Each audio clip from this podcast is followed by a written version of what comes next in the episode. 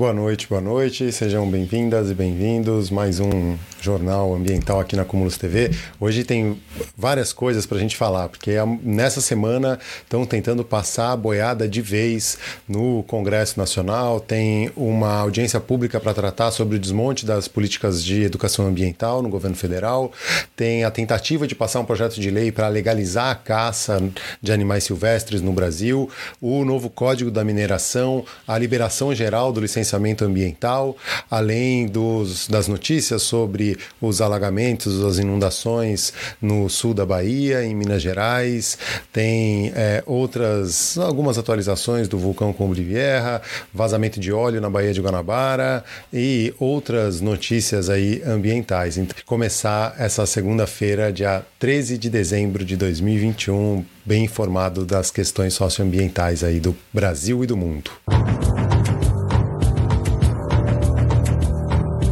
Bom, eu vou começar é, atualizando um pouco né, de como está a situação lá no sul da Bahia, pra, com essa notícia do UOL que foi publicada ontem de manhãzinha. Né? É, eu fiz um vídeo no canal falando sobre isso. Para quem não viu, hum, nos últimos dias aí, o sul da Bahia, toda a região sul da Bahia, pegando algumas cidades relativamente grandes, Teixeira de Freitas, Eunápolis, Canavieiras, várias cidades ali do sul da Bahia, Itacaré, é, sentiram muito, foram muito impactadas afetadas por uma, um volume de chuva muito intenso, muito grande, em pouco tempo, e grandes inundações, pelo menos é, três mortes tinham sido confirmadas, e duas barragens rompidas, pontes submersas, estradas desmoronadas, pessoas desabrigadas, animais mortos desaparecidos, casas inundadas.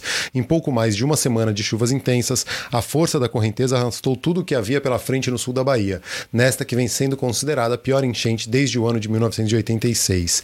Todos os eventos estão são fartamente documentados por fotos e vídeos feitos por moradores e publicadas nas redes sociais. E aí eu fiz um vídeo explicando um pouco mais a influência do ciclone extratropical que se formou no Atlântico, com a zona é, de convergência do Atlântico Sul, né, que é aquela umidade que vem desde do Amazonas, da, da Amazônia, descendo pelo centro do Brasil e, e criando períodos de chuvas mais intensas, né?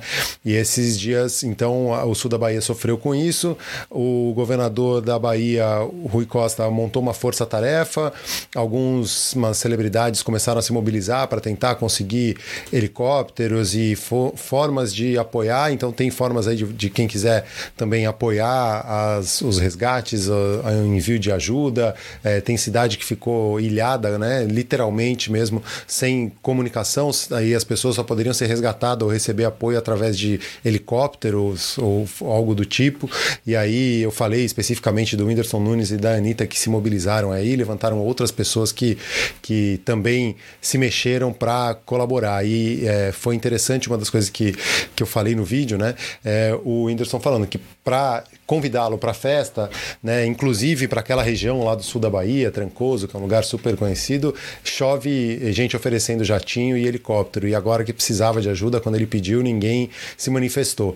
É, e aí a Anitta se manifestou, e aí alguns outros artistas e celebridades em geral aí se manifestaram para começar essa mobilização para apoiar essa região sul da Bahia, é, perto ali onde fica o Parque Nacional Marinho dos Abrolhos, toda a região de Porto Seguro, Arraial da Ajuda, Caraíva, Trancoso, tem, tem muita, muitas é, coisas interessantes, bonitas e que infelizmente sofreram com essas inundações nesses últimos dias.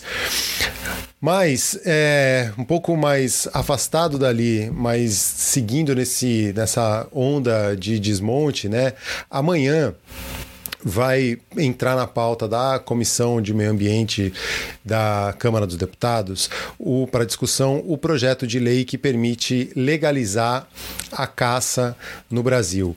Né, o decreto de 9672 de 2019, que. É, desculpa, esse aí é o da Educação Ambiental, é outro decreto que está é, atrapalhando, mas é o projeto anula a Lei de Proteção à Fauna, que é uma lei de 67. Esse projeto que está tentando legalizar a caça no Brasil é de 2019 2016 do Valdir Colato, do PMDB de Santa Catarina, membro da bancada ruralista. É um projeto que, que tramita e que prevê a regulamentação do exercício da caça no Brasil. Tem aqui um site que é o change.org, que está com uma petição é, pedindo né, para as pessoas assinarem esse abaixo assinado contra essa legalização da caça no Brasil. E, tem o link na descrição aqui do, dessa transmissão. coloquei o link tanto dessa petição quanto do site da Câmara dos Deputados, que tem uma enquete lá, né? Que tem alguns votos já, 979 contrários ao projeto de lei, 287 favoráveis. favoráveis. É importante que a gente se manifeste ali, comente, coloque uma opinião, porque isso de alguma maneira é, impacta ali, né? Os deputados vão ler isso aí, vão saber que tem gente mobilizada contra esse projeto de lei que anula a lei de proteção à fauna e proíbe, né? E, e que proibia o exercício da caça profissional. Os defensores do projeto de lei justificam que é preciso conter algumas espécies, pois são consideradas invasoras e oferecem perigos ao ecossistema.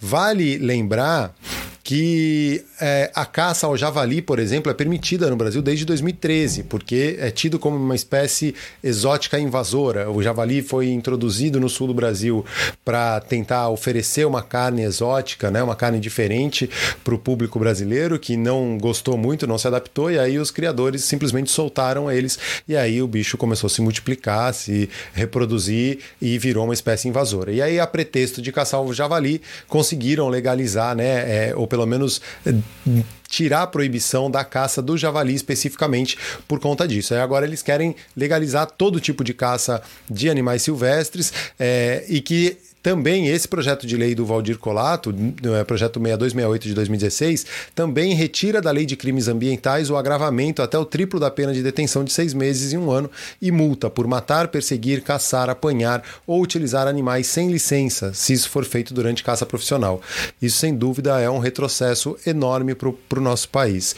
Então, é é a atual situação. Quem puder entrar lá vale a pena né, se manifestar. Eu vou no Twitter rapidinho, num, num, perfil que é muito legal de acompanhar, que é o Fiscal do Ibama. Não é, um, um é obviamente um perfil oficial, é extraoficial, mas é um perfil colaborativo e que eles sempre começam, eles colocam muitas denúncias ali, né? E aí eu vou resumir a semana, tá? É, como a gente está começando. A Câmara mais escrota da história quer acabar com toda a legislação ambiental na mesma semana. Querem passar um novo código de mineração, votar a destruição do licenciamento licenciamento ambiental e liberar a grilagem. A cereja do bolo é liberar a caça em todo o Brasil. E, por outro lado, no Senado Federal, vai é, acontecer amanhã uma audiência pública para tratar do desmonte da Política Nacional de Educação Ambiental.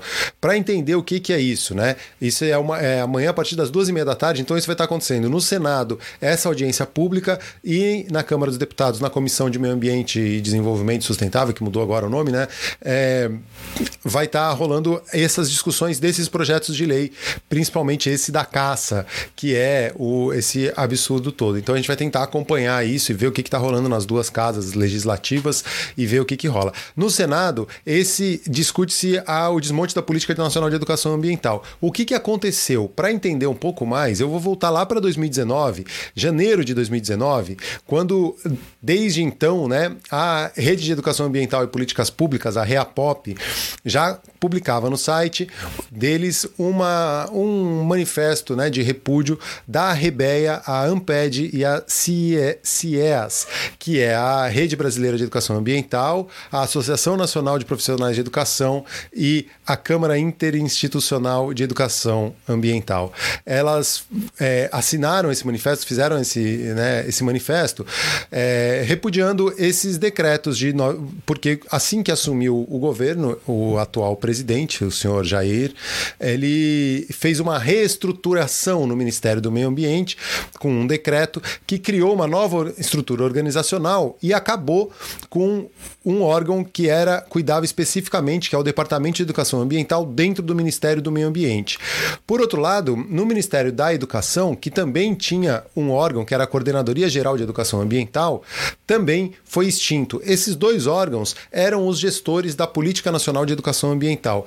E aí logo em janeiro de 2019, esses dois órgãos que faziam a gestão da Política Nacional de Educação Ambiental no Brasil foram é, extintos, acab acabaram com eles. Então a gente ficou órfão né, da educação ambiental dentro das, das esferas governamentais é, federais, né, federal que é o Ministério da Educação, o Ministério do Meio Ambiente, é, acabou com isso aí. E aí vai se discutir isso amanhã no Senado. É importante também que a gente se manifeste. Aí tem lá o evento interativo, tem um campo para colocar a declaração dos, de participação e, e, enviar comentários, perguntas, é, porque é muito importante, né? A audiência pública é mais uma forma da gente fazer política, da gente participar e a gente demonstrar a importância que a educação ambiental tem para o Brasil, para o meio ambiente, para tudo isso. Então é mais um, um, um, momento ali.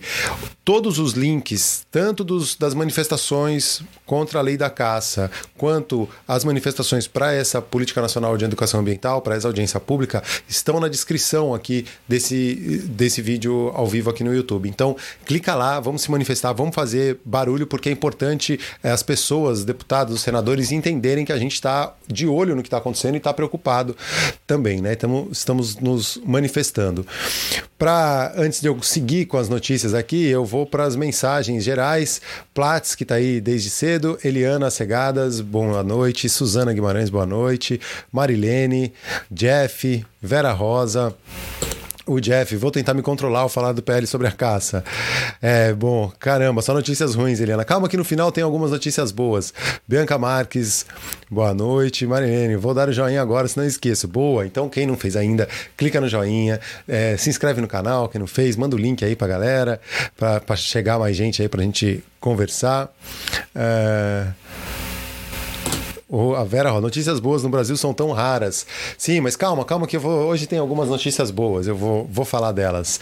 Fernanda Azevedo, boa noite. É...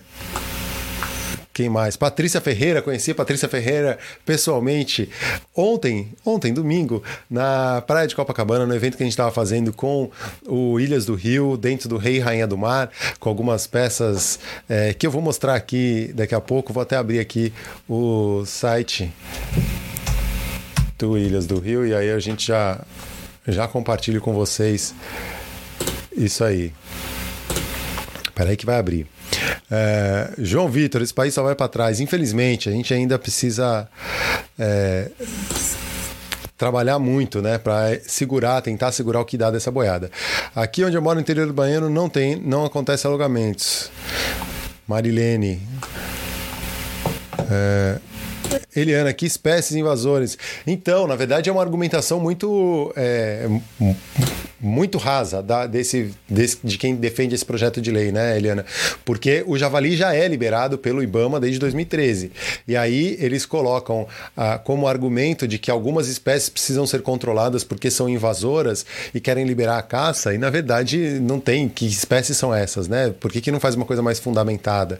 Então, nessa discussão amanhã, provavelmente é, vai ser esse, vai, vai se discutir isso também, vão, vão cobrar esses posicionamentos. O Jeff, com esse decreto, os imbecis dos políticos de Santa Catarina estão se baseando em leis americanas, que não é a realidade da nossa fauna. Mas lá tem fiscalização, o que vão conseguir ajudar com dois. É, uma coisa que acontece é que, assim, a caça no Brasil ela já acontece. A legalizar e o, e o sinal que vem sendo dado está estimulando cada vez mais a caçarem mais, né? Mas a caça já acontece, mesmo sendo ilegal. E em alguns casos, e aí eu ouvi até algumas discussões recentes falando sobre a caça de subsistência que existe em algumas situações, né? E como que se lida com isso? Como que se trabalha isso, né? A, a fiscalização, a lei e tudo mais. Mas não é o, o, interesse primário dessa galera aí que defende armas, que defende né, o armamento geral da população e tudo mais, querem caçar para exibir o troféu deles da caça, né? É... Que, vamos lá, mas o Jeff, contrabandos que só perde para as drogas em rendimento, que é o contrabando de armas e de animais silvestres. Exatamente. O chumbo que é tóxico vai causar morte de animais que vão comer essas carcaças e essa contaminação vai chegar também às pessoas que vão consumir essa carne. Marilene, é assim mesmo. Se os humanos estão passando por calamidades, os animais e plantações também não ficam de fora. É por isso que estamos aqui para desabafar. Ai, ai. Lucy, Alexandro, boa noite. Ereni, boa noite. Alexandre, que diabo é isso de caça liberada? Para ter uma ideia, a caça, a, a lei de proteção à fauna é de 1967, plena ditadura militar, um pouquinho antes do AI-5, é, e tem uma lei de proteção à fauna. Desde então é proibida a caça no Brasil. Só foi liberada ali em partes a caça do javali por causa de um lobby muito forte, né? Porque também a caça do javali não é a solução para controlar a espécie. Existem outras formas de você controlar sem precisar sair atirando, matando a esmo os, os bichos lá no, no mato, né?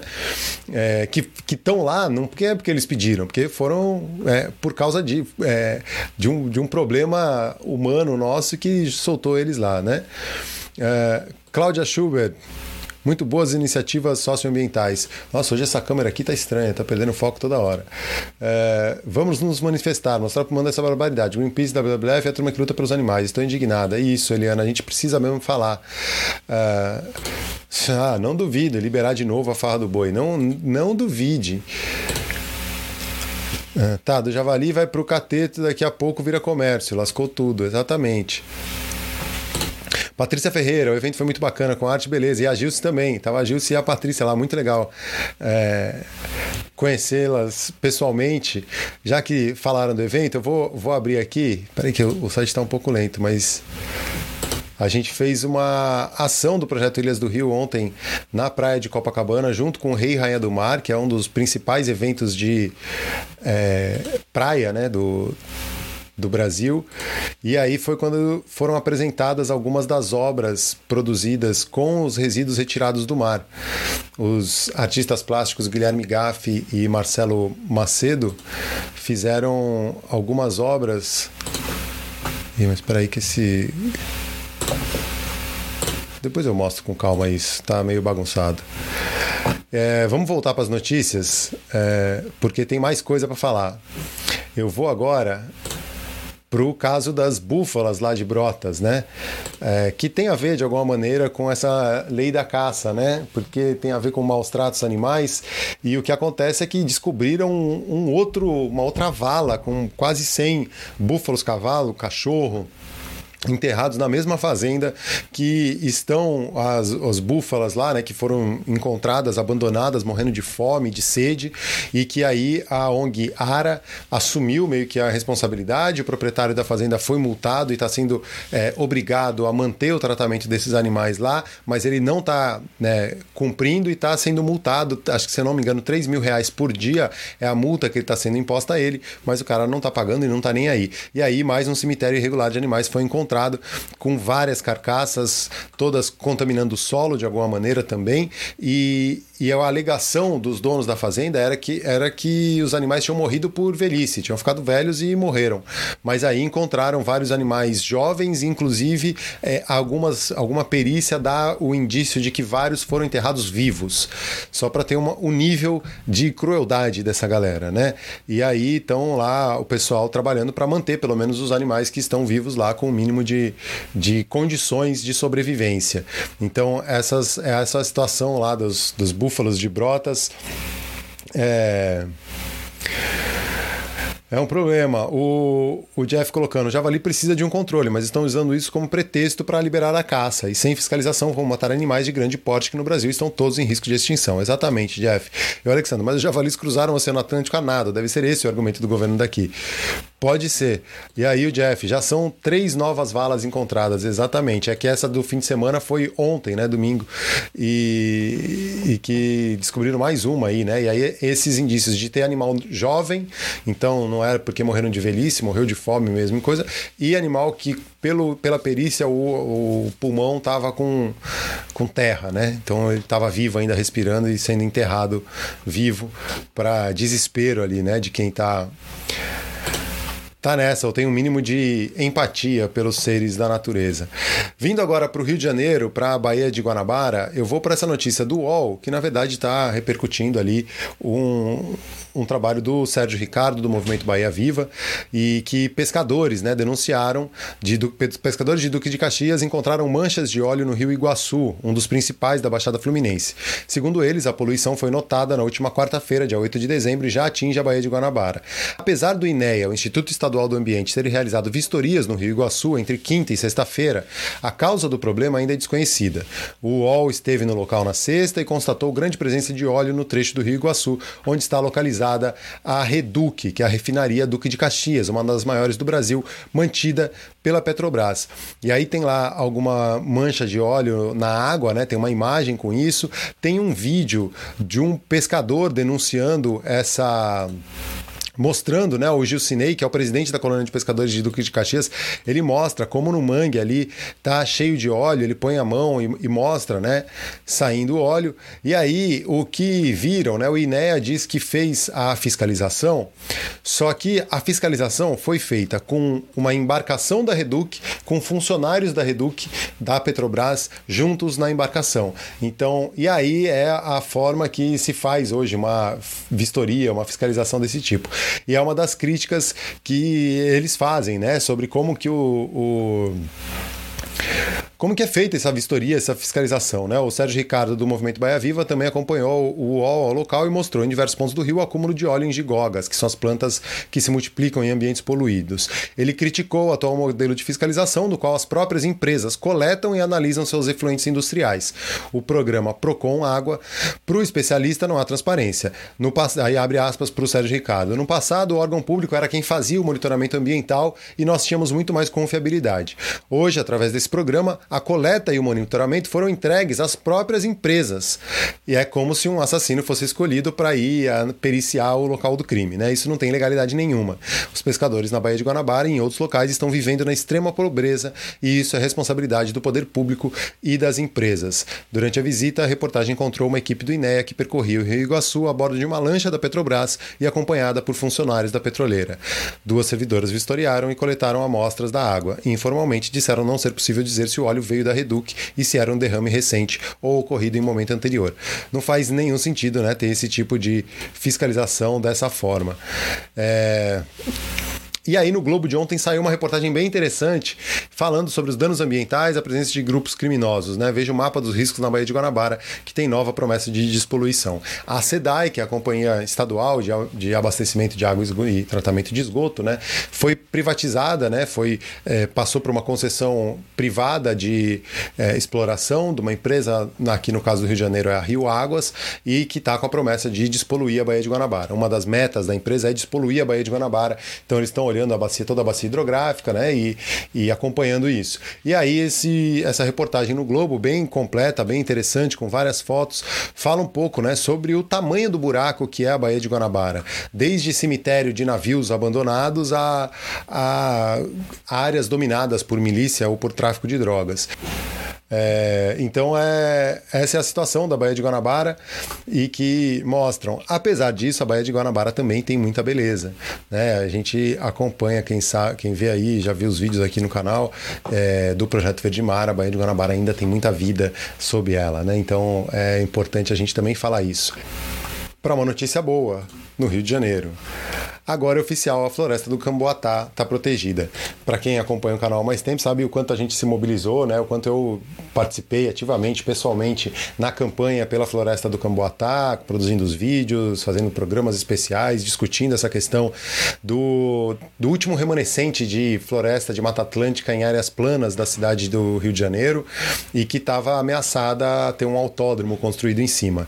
Né? Teve um processo grande, um projeto é, um, um estudo de impacto ambiental completamente é, direcionado para dizer que não ia causar impacto nenhum, construir um autódromo em cima de uma floresta como essa, que numa audiência pública foi rechaçado e teve a participação. A, a audiência varou a madrugada, a gente teve que ficar né, a madrugada toda ali acompanhando e foi, foi bom, foi uma vitória ter conseguido isso. Né? Saiu publicado no Diário Oficial na manhã de sábado o, de, o projeto de lei, né? a lei que cria a, o refúgio de vida silvestre do Camboatá e isso é assim motivo de celebração, porque cada vitória dessa é, não deveria nem precisar, né, ser, ter um projeto de lei para dizer que uma floresta única na cidade do Rio de Janeiro, com espécies endêmicas, é, ou seja, só tem ali, tem um rivolídeo, que é um peixe das nuvens, né, que ele depende dos alagados daquela floresta para se reproduzir. Os peixes vão num ano,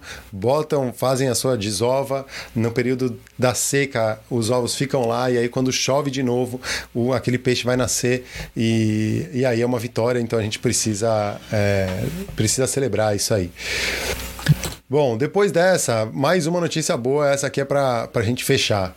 Após um, meio de re, um mês e meio de reabilitação, eu estou lá no site Conexão Planeta, um lobo marinho resgatado em Santa Catarina, que tinha resíduos plásticos no estômago, voltou ao mar nesse fim de semana.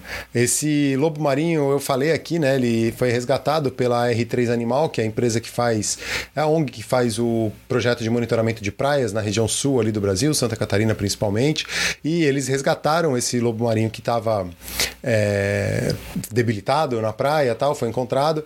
E aí ele começou a defecar muitos resíduos plásticos, viram que ele não estava com nenhuma obstrução é, gastrointestinal, né?